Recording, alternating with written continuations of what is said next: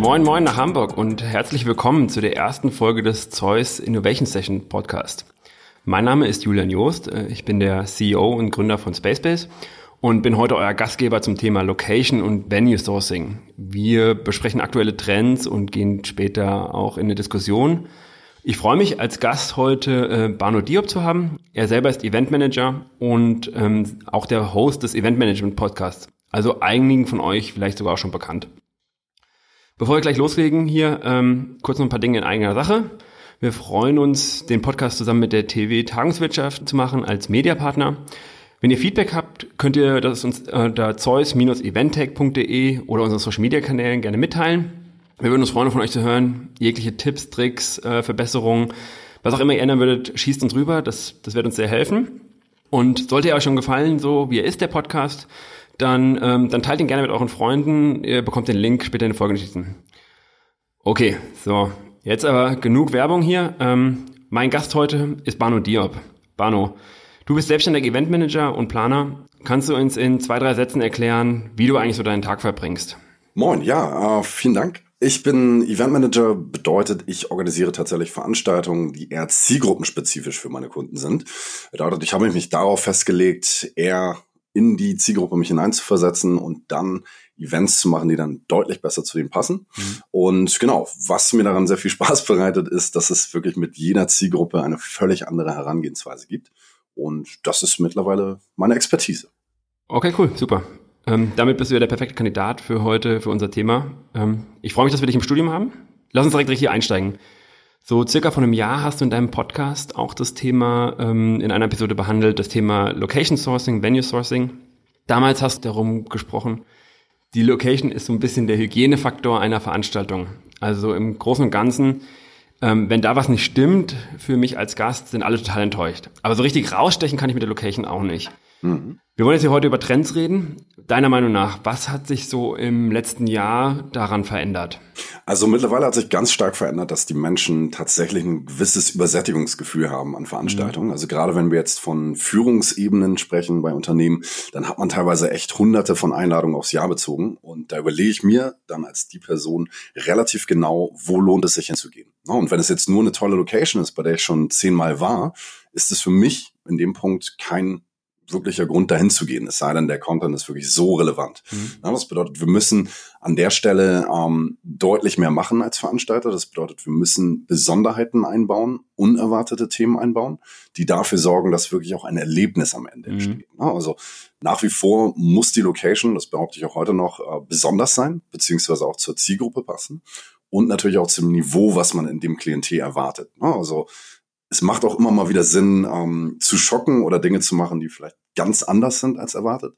Aber meiner äh, Meinung nach sollte man immer damit beginnen, dass man wirklich auf dem Niveau, auf der DIN-Norm des Eingeladenen sozusagen beginnt, dass der sich nicht, äh, ich sag mal, unwohl fühlt am Ende, ja. weil es ist ja auch immer so ein Thema, ne, gerade in Business-Veranstaltungen, wie geht man dorthin, was sieht man an, mit wem kommt man, welchen Kollegen nimmt man vielleicht mit. Das sind ja alles Entscheidungen, die dann gefällt werden im Zuge der Einladung. No? Hm, okay, cool. Glaubst du, die klassische Norm hat sich so ein bisschen geändert in den letzten Jahren? Also ich glaube, für mich so, ähm, so ein bisschen das Thema, so eine Location in Berlin, die hier irgendwie rauf und runter genutzt wird und prestigeträchtig ist, ist so ähm, Kater Blau, die ganze Holzmark-Ekte. Gilt so als Prototyp irgendwie für Klischee Berlin, cool, Hipster, so ein bisschen Burning Man-Style. Ist das was, was du glaubst, was jetzt im B2B-Bereich in der Corporate-Welt ja. auch stärker kommt und stärker präsent sind jetzt heutzutage? Ja, auf jeden Fall. Also das Thema ist ja, viele Unternehmen ähm, haben heutzutage das Problem beziehungsweise die Herausforderung, dass sie innovativ nach außen wirken müssen und dass sie dann natürlich auch so ein Stück weit von dieser Startup-Kultur beziehungsweise auch dem Shared Economy-Business äh, so ein bisschen mitschwingen lassen möchten. Ne? Und das bedeutet, mhm. man geht dann durchaus auch in solche Locations, die dann eher Festival-Charakter haben oder ein Coworking-Space sind, um einfach diese frische Luft mitzuatmen. Und das ist in den letzten Jahren in meinen Augen hat sich so mal sehr stark verdeutlicht, ne, dass ja. man da in jedem Fall versucht, am Ball zu bleiben mhm. und im Zweifelsfall seinen Mitarbeitern auch einfach nur ermöglicht zu zeigen, hey, das sind als Beispiel digitale Nomaden, die jetzt hier sitzen und in drei Monaten in, auf Bali oder ähnlich. Ne, und das mhm. wirkt ja dann schon für die meisten, ich sag mal eher konservativen ähm, Businessmenschen, auf Deutsch gesagt, ähm, schon innovativ ne, und auch inspirieren. Ne? Und das ist so ein bisschen das, was ich auch damit meine, ähm, dass man Erlebnisse schaffen muss. Ne? Also das bedeutet, da hat sich in den letzten Jahren schon einiges getan. Mhm. Ja, okay. Also so das ganze Thema Festivalisierung, Streikstrich irgendwie Experience Economy, ähm, mhm. das ist für dich so ein Riesending. Okay, cool, verstanden. Wenn ich jetzt mal ganz ketzerig frage, so gerade so aus dem kommerzielleren Ecke oder aus der traditionelleren Ecke, viele sehen das hauptsächlich so als reine Bespaßung ohne Nutzung, so nicht so ein richtig zielgerichtetes Geld ausgeben, aus dem Fenster schmeißen. Richtig. Wie, wie stellt man da sicher, dass das wirklich dann auch irgendwie der Nutzen-Kostenfaktor da wieder zusammenpasst? Ja? Genau, also im Endeffekt muss es natürlich immer, also bei dem Event kommt es natürlich auch davor, darauf ähm, an, was jetzt wirklich der Sinn dahinter ist. Ne? Wenn es jetzt einfach nur eine Bespaßung ist im Sinne von Incentivierung für Mitarbeiter, ja. die einfach so ein bisschen diese Luft schnuppern, ja, na, dann sei es dahingestellt. Aber wenn es jetzt wirklich darum geht, äh, ein Workshop zum Thema Digitalisierung, ein Workshop zum Thema Outsourcing oder AI oder ähnlich, dann kann dieses Umfeld natürlich extrem begünstigen, dass die Contents, die dort gelehrt werden, dass die wirklich auch mit einem Erlebnis gekoppelt werden und somit dann auch deutlich besser in Erinnerung bleiben, beziehungsweise deutlich mehr inspirieren. Ne, und das ist in meinen Augen mittlerweile die Kunst, die man als Veranstalter für sich verstehen muss. Ne, dass man dann eher dieses Erlebnis, also das, was sowieso an der Location beziehungsweise am Ort passiert, ähm, dass man das dann mit dem Content sinnvoll verbindet. Ne? Also das ist auch das, was ich meine mit äh, zielgruppenspezifische Events, dass man dann wirklich schaut, okay, ja, es gibt hier Inhalte, aber wie kann die Location, das Umfeld, das Personal, was vor Ort ist, dieses Thema noch mittransportieren. Mhm. Ne? Und da bist du halt relativ schnell dann bei diesen Shared Economy ähm, Ansätzen, ne? wo du dann eben genau das sehr schnell finden kannst. Okay, verstanden. Also das Thema quasi, die Location so ein bisschen in das eigene Licht, in das eigene Ambiente irgendwie Thema zu hüllen. Korrekt. Okay. Oder, oder, oder wie, oder was meinst du? Genau, also das, wie gesagt, also das Ambiente muss auf jeden Fall stimmen. Ne? Also gerade wenn du jetzt in einem eher, ich sag mal, Coworking Space, äh, klassisches Beispiel bist, ja. na, dann sieht es natürlich in erster Linie aus nach einem Coworking Space, so viele Leute rumwursteln. Wenn du da ein Event machst, musst du natürlich dann auch dafür sorgen, dass das als solches für den Mitarbeiter bzw. Teilnehmer erkennbar ist. Ne? Das kannst du natürlich mit ähm, Ambiente, also sprich Beleuchtung, mit Brandings etc. pp machen. Ne? Also dass man dann wirklich auch nicht nur das Gefühl hat, äh, man sitzt jetzt hier zwischen einigen Coworkern, sondern dass man wirklich auch merkt, okay, das ist tatsächlich ein Event, was hier stattfindet für uns ne? und es darf in diesem Ambiente stattfinden. Und das ist in meinen Augen auch nochmal wichtig, dass man da äh, eine klare Differenzierung macht, also sich nicht einfach nur irgendwo einbucht und dort dann wie im Zoo durchgeht und mal schaut, was da so passiert, ja. sondern wirklich auch eine klare Abgrenzung. Ne? Also da wieder die gewohnte Norm, ne? dass man dann weiß, okay, ähm, das ist der Ablauf, den ich jetzt kenne. Es gibt äh, eine Mittagspause, es gibt ein klares, an, einen klaren Anfang, ein klares Ende, ein, ähm, ein Space sozusagen, der der Veranstaltung zugeordnet ist. Das sind trotzdem Standards, die ich beibehalten würde, mhm. ne, weil sonst äh, kann das sehr schnell verwässern oder auch zu Missverständnissen führen, gerade bei eher traditionellen ähm, Gästen, nenne ich es jetzt mal. Ne? Da stellt sich für mich jetzt so ein bisschen die Frage, ich glaube, das ist eigentlich der Kernmehrworte der klassischen Tagungshotels. Mhm. Also, dass man so quasi das Thema Full Service Package, einen Standardablauf irgendwie komplett standardisiert hat. Ja. Wie stelle ich denn da eigentlich sicher, dass, wenn ich mein Event in einer der Locations, dass ich es dann trotzdem irgendwie individualisieren kann? Ja, absolut. Ähm, ja, Vorteil klar bei den Tagungshotels, äh, wie du schon sagst, ist ein Standard. Ne? Also Catering etc. ist alles da, Räum, Raumgrößen sind äh, vorhanden beziehungsweise definiert. Ähm, bei den Coworking Spaces muss man natürlich beziehungsweise bei, ich sag mal, Coworking Space als Location muss man natürlich schon darauf achten, dass man einen festen Catering-Partner hat, idealerweise mit lokalen äh, Dienstleistern dann auch zusammenarbeitet, die dann in Sachen Technik respektive Catering unterstützen. Mhm. Ja, und man muss dann natürlich schon die gewohnte Norm, die man eben bei einem ebenwertigen Tagungshotel hätte, ähm, trotzdem vor Ort präsentieren können. Ne? Und natürlich auf gewisser angepasste Art und Weise. Vielleicht gibt es eine Dachterrasse, wo man dann ein Grillbarbecue oder ähnliches machen kann. Also man muss schon ähm, diese Standards dennoch dort vor Ort haben. Ne? Also in gewisser Hinsicht. Ja. Zwar auch abgewandelt, ne? aber das, das ist schon äh, grundsätzlich wichtig, weil sonst äh, sind die Teilnehmer relativ schnell enttäuscht und sagen, okay, ähm, eigentlich bin ich es gewohnt, ne? das. Und damit wird das Event natürlich dann auch relativ schnell ähm, anders bewertet. Ne? Also zwar als Erlebnis, aber dann eben als, ja, wir waren nur in einem XYZ. Ne? Also das, das ist schon wichtig, dass man darauf achtet. Ja, verstanden. Aber das ist ja quasi die eine Richtung. Mhm. Also du nimmst irgendwie einen coolen Space und ein Coworking Space als Beispiel. Mhm. Finde ich super. Es passt perfekt zu unserem Geschäftsmodell. Ja, danke für die Werbung. Aber, aber das ist ja relativ einfach. Ja. Ähm, coolen Space und die Logistik reinpacken. Relativ straightforward. Richtig. Wie ist jetzt andersrum? Wenn ich jetzt quasi, wenn ich jetzt aufgrund der Lage oder Stand oder was auch immer nicht in der Lage bin, einen coolen Space zu haben, mhm. gibt es da irgendwie Möglichkeiten, da mit, mit standardisierteren Locations zu arbeiten? Was kann ich denn da wirklich mit Deko, Beleuchtung am Bände äh, wirklich machen? Ja? Genau, also das, äh, ich sag mal, wenn du jetzt eher, ich sag mal, von einer, von einer klassischeren Location sprichst, also im Gegensatz zum Coworking Space, dann würde ich natürlich mal schauen, dass ich das Event als solches vielleicht auch aufgliedere. Ne? Also es gibt ja auch die Möglichkeit, dass man durchaus sagt, du hast den Content beziehungsweise die Diskussion oder den Workshop, den hast du an einer Stelle, die dann vielleicht eher in, ja. in Anführungsstrichen standardisiert ist.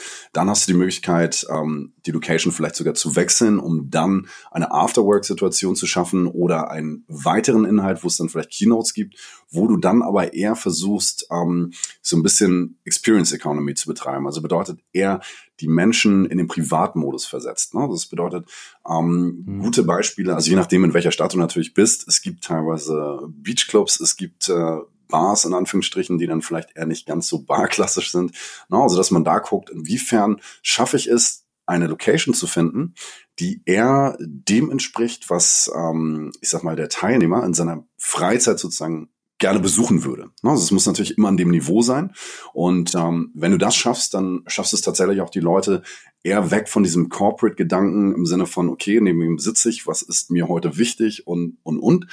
Also in dem Moment, wo die Leutchen dann äh, im Privatmodus sind, begeisterst du sie natürlich nochmal nachhaltig, weil das Networking deutlich besser funktioniert und im Endeffekt auch die Begeisterung für das Event im Sinne von, wie war es denn, wenn man dann am nächsten Montag im Büro oder wo auch immer gefragt wird. Ja. Und diese Person berichtet dann eben genau von diesen nicht erwarteten ähm, Standards. Ne? Ich glaube, das sehe ich auch so. Also das Thema Privatmodus, das sehen wir auch relativ häufig, wenn du es schaffst, gerade wenn du jetzt irgendwie im Management-Workshop bist oder im Unternehmensworkshop mit Hierarchien bist, wenn du das überlegst, wenn du es da schaffst, die Unternehmen, äh, die Leute aus den Unternehmenshierarchien rauszubringen und dann frei zu diskutieren, das ist quasi das Beste, was du schaffen kannst, gerade um den Content zu hören. Gerade wenn es jetzt irgendwie um Kreativitätsworkshops zum Beispiel gibt. Richtig. Okay, gut, verstanden. Okay, Thema ich verstanden. Individualisierung der Locations. Was glaubst du, bedeutet das denn eigentlich jetzt für uns als Industrie jetzt für die nächsten, nächsten Monate oder Jahre? Ich glaube, so eine Hypothese, dass jetzt irgendwie nur noch Coworking Spaces gebucht werden, ist jetzt auch zu steil. Ja. ja? Also, aber, aber womit sollte ich jetzt eigentlich als Eventplaner ähm, jetzt konkret rechnen oder was sollte ich berücksichtigen? Genau, also ich würde in jedem Fall das Thema Festival im Hinterkopf bewahren. Ähm, die Menschen sehen sich nach Erlebnissen, also egal welcher, ich sag mal, welches Klientel, die meisten Menschen haben in ihrer jetzigen Lebenszeit schon so gut wie alles an Standards gesehen. Ne? Oder es wird dargeboten in Form von Awards oder was auch ja. immer. Ähm, Im Endeffekt ist es wichtig, dass man sich äh, bestimmte Beispiele nimmt, also vielleicht auch aus den Staaten, also Silicon Valley, also eher diese ähm, Ne, Thema weg vom Anzug hin zum, hin, zur, äh, hin zum T-Shirt als Beispiel. Ne? Also das ist ja einfach auch ein Beispiel, wo du ganz klar siehst bei auch großen Unternehmern, die dann wirklich nach äh, einem Aufenthalt äh, in den Staaten genauso wiederkommen und auch diesen Lifestyle auf einmal suggerieren und leben. Mhm. Ne? Also das ist äh, in meinen Augen, man muss es schaffen, so einen gewissen Coolness-Faktor reinzubringen. Ja, also dieser Standard sorgt, also der Standard, den wir vorher hatten, also dieses ähm, Corporate-Thema, Anzug, also ich spreche jetzt mal ein bisschen überspitzt, ähm, davon lösen sich die Leute ein Stück weit. Ja, das bedeutet, man muss versuchen, diesen Coolness-Faktor mit reinzubringen, coole Speaker zu finden, die vielleicht auch jetzt nicht extrem äh, Experten bekannt sind, etc. Manchmal reicht es auch, wenn man jemanden hat, der dann zum Beispiel zum Thema Blockchain aus einem Startup kommt, den man sonst gar nicht kennt, der aber mal ganz kurz, äh, ich sag mal, äh, den Meinungsmachern in der Economy äh, mal ganz kurz erzählen kann, worum geht's hier eigentlich. Ne? Weil sehr oft äh, habe ich das Gefühl, dass sehr viele Botschaften, also gerade bei Businessveranstaltungen, ähm, sehr auf allgemeinen Aussagen anderer beruhen. Und ich finde es sehr spannend, da wirklich mal auch Experten ranzuholen, die vielleicht als solche gar nicht bekannt sind, ne? aber durchaus äh, das Thema im Grundsatz verstanden haben. Mhm. Also wir haben auch so Digital-Workshops gemacht, wo es einfach mal um das Thema Blockchain ging und einfach mal wirklich Leute geholt, die mal erzählt haben, die in dem Bereich Programmierer sind ne, und die dann auch ein bisschen die Backgrounds erklären konnten. Das fand ich halt sehr spannend. Ja, die da richtig tief drin sind, ja. Genau, genau. Weil meistens gibt's halt nur die Buzzwords und äh, darüber wird dann geredet. ja, absolut. Ja.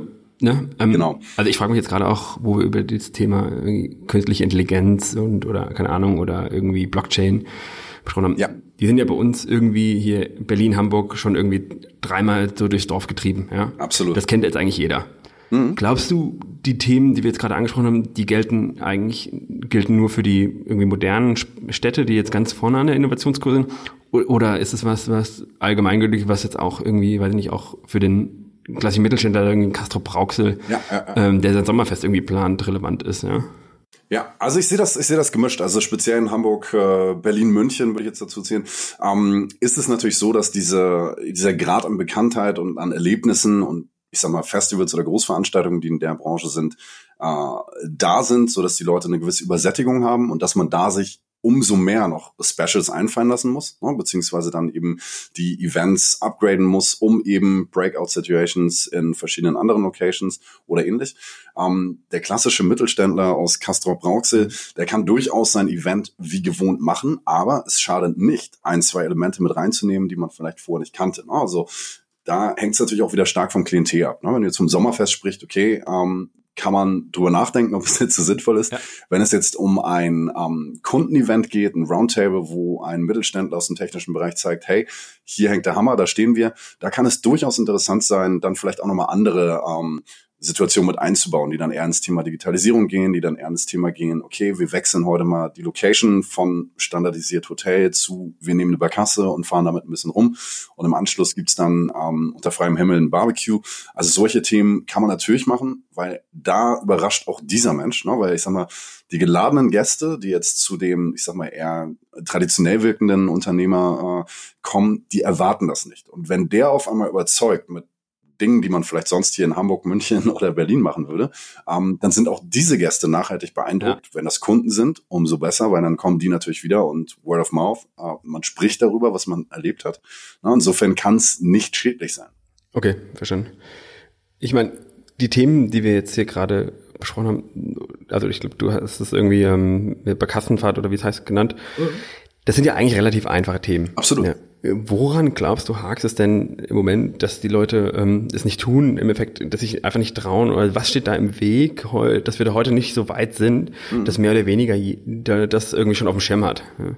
Absolut. Also ich habe tatsächlich das Gefühl, äh, das Thema Trauen hängt sehr stark damit zusammen. Also aus eigener Erfahrung, mhm. ich hatte ein Event gemacht, wo ich etwas vorgeschlagen hatte. Es ging um internationale Gäste und äh, da wollte ich ganz gerne, dass wir, ich sag mal, in einem gehobenen Fünf-Sterne-Hotel starten und dann im Nachgang mit einer Barkasse, wo dann eben kein Englisch gesprochen wird vom Kapitän, sondern nur Hamburger Deutsch. Ne? Kam beim Pitch erstmal sehr schlecht und fragwürdig an. Mhm. Ne? Aber meine Idee dahinter war natürlich, dass die Leute, die Englisch und Deutsch sprechen, dass die dann den englischsprachigen Leuten übersetzen, was der gerade sagt. Führt dazu, dass man auf einmal relativ schnell wieder in seinem Privatmodus ist, weil man auf einmal unter sich ist und das gleiche Problem hat. Ähm, der, ich sag mal, Kunde dachte erstmal, okay, ähm, dann wird sich ja jeder beschweren, weil es gibt keinen äh, Übersetzer. Das, das geht ja gar nicht. Ne? Und im Endeffekt haben wir es dann so gemacht, also wird natürlich ein Übersetzer dabei für den Notfall. Ja, ja, klar. Aber es ging tatsächlich auf und die Leute kamen raus und waren deutlich länger bei der Veranstaltung als erwartet ja, nice. und waren echt äh, sofort äh, Buddies auf Deutsch gesagt. Ja, nice. ne? Im Sinne von, ich habe dir weitergeholfen, hey, wie heißt du eigentlich, was machst du eigentlich, wer bist du eigentlich? Ja, und das sind natürlich so Szenen, das gab es früher alles mal. Heutzutage leider nicht mehr so wirklich. Und da es das nicht gibt, traut sich das kaum einer. Und äh, ich bin der festen Überzeugung, dass wir da so eine Art Revolution machen müssen, ähm, dass wir einfach mal uns mehr Dinge trauen sollten. Ja, also es muss natürlich, wie gesagt, immer in der richtigen Norm, im richtigen Niveau gestartet werden, so dass der Kunde auch versteht, okay, ihr habt eigentlich verstanden, wie man mich behandelt. Mhm. Aber man kann auch davon abweichen, wenn man natürlich, ich sag mal, Fallback-Varianten hat, wie zum Beispiel jetzt den Übersetzer. Na, ähm, ja, genau. Dann kann eigentlich nichts passieren. Ja, also es ist wirklich ein Erlebnis, ja, und äh, wie gesagt, bei Events gibt's ja auch immer so ein kleines X, das Unplanbare, nenne ich es mal ganz gerne. Ja. Na, man, kann, man kann noch so viel äh, Varianten sich überlegen und machen. Am Ende, wenn das Wetter nicht stimmt oder wenn was auch immer passiert, da muss man improvisieren. Und ich finde, dieses Improvisieren sorgt eigentlich dafür, dass die Menschen das Event noch mehr als Erlebnis empfinden. Ja, es muss natürlich professionell gemacht sein.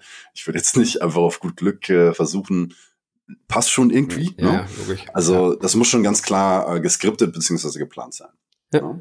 Nee, aber ich glaube, da triffst du auch einen guten Punkt. Ich finde gerade auch dieses Thema mit irgendwie diesem realen, echten und das vielleicht auch nicht alles irgendwie so, so glatt geleckt, poliert ist, ist ja, dass auch so ein paar Ecken und Kanten auch so im Event hast. Mhm.